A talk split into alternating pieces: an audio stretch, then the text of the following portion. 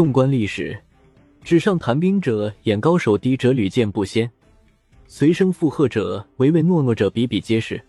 真正能掌控各种局势走向，乃至掌握自己命运走向的人，往往是那些不显山露水，既能办大事又能解决小问题的高手。不要迷信天赋与学问，高手都是在世事中练出来的。管仲用最小的代价，争取最好的结果，即便力量足够强大，也要懂得慎重使用所掌握的力量，这才是立于不败之地的黄金法则。衡山国是齐国的邻国，民风剽悍，擅长制造锋利的兵器。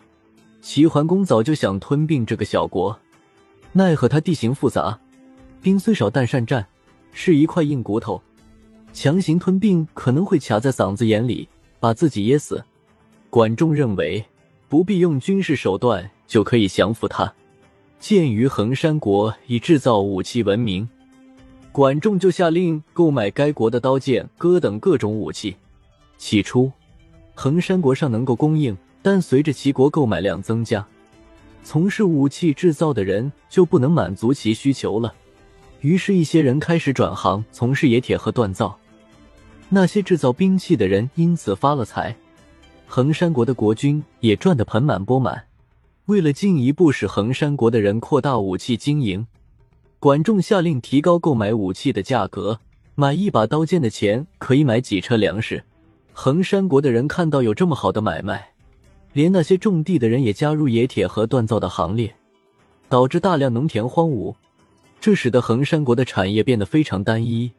成为一个纯粹的武器出口国，源源不断的暴利让衡山国的国君昏了头。大量的武器被生产出来，堆积在仓库中。就这样过了几年，齐国突然中断订单，导致衡山国的武器全部滞销。取消与衡山国的订单后，管仲又使出另一招，就是高价收购粮食。齐国以大国的体量。很快就将周边地区的多余粮食买完了，使得衡山国无粮可买。衡山国原本是一个生产体系完整的国家，但由于齐国多年来源源不断的武器订单，国人放弃了种田、织布等产业，只剩下冶炼和锻造。眼看衡山国内的储粮很快就吃完了，附近地区又没有粮食可卖，那些曾经从事农业的人再来种植。发现农田多年无人经营，早已荒芜不堪，水利设施更是没有完备的，甚至为了炼铁，他们砍光了山上的树木，导致环境极度恶化。不久，齐国大军压境，面对饥荒、贫困和封锁的社会形势，衡山国只好投降。用同样的办法，管仲还灭了代国，只不过代国盛产的不是兵器。而是狐狸皮，本来兵器狐狸皮是这些国家的特产，也是他们的经济支柱之一。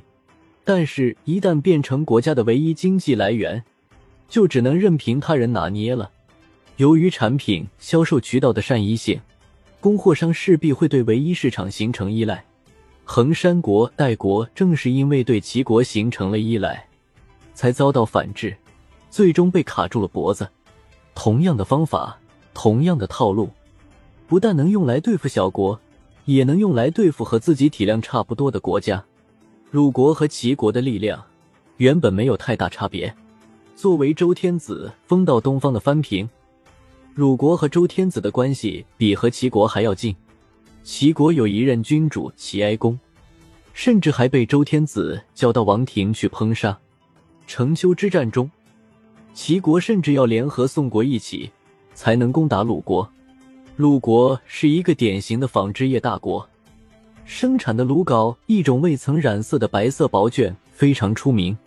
有俗语说：“冲锋之衰，不能起毛羽；强弩之末，不能入鲁缟。”管仲让齐桓公带头穿用鲁缟缝制的衣服，为此贵族们纷纷效仿，老百姓中也流行起这种风气。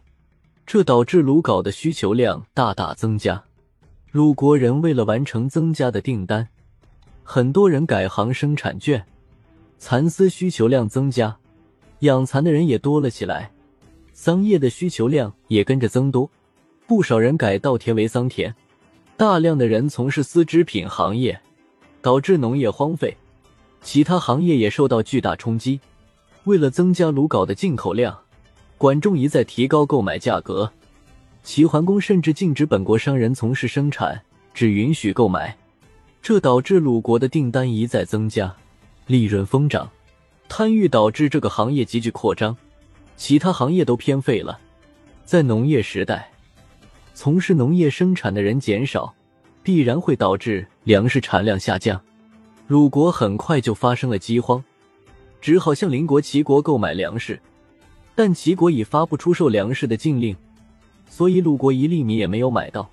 而其他国家距离鲁国比较远，运输成本很高，购粮价格算下来比往年翻了好几倍。为了活命。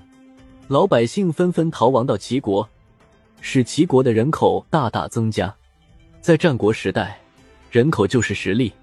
鲁国经过这场经济战，人员减少，国力大损，从此就衰弱了。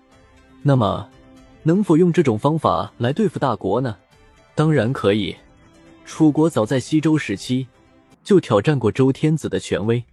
周王室衰落后，中原各国更不把他当回事儿了。齐国要称霸，最大的障碍就是楚国。如果双方进行军事较量，齐国未必能胜；即便是胜了，也是惨胜。楚国盛产鹿，管仲就从鹿下手，高价收购鹿，这让楚国国君误以为齐桓公沉迷于娱乐。同时，楚国人为了获取暴利，开始放弃本业去捕鹿，甚至做驯养鹿的营生。楚国是个大国，虽然因为捕鹿和驯鹿耽误了粮食生产，但是他可以向周边国家购买粮食。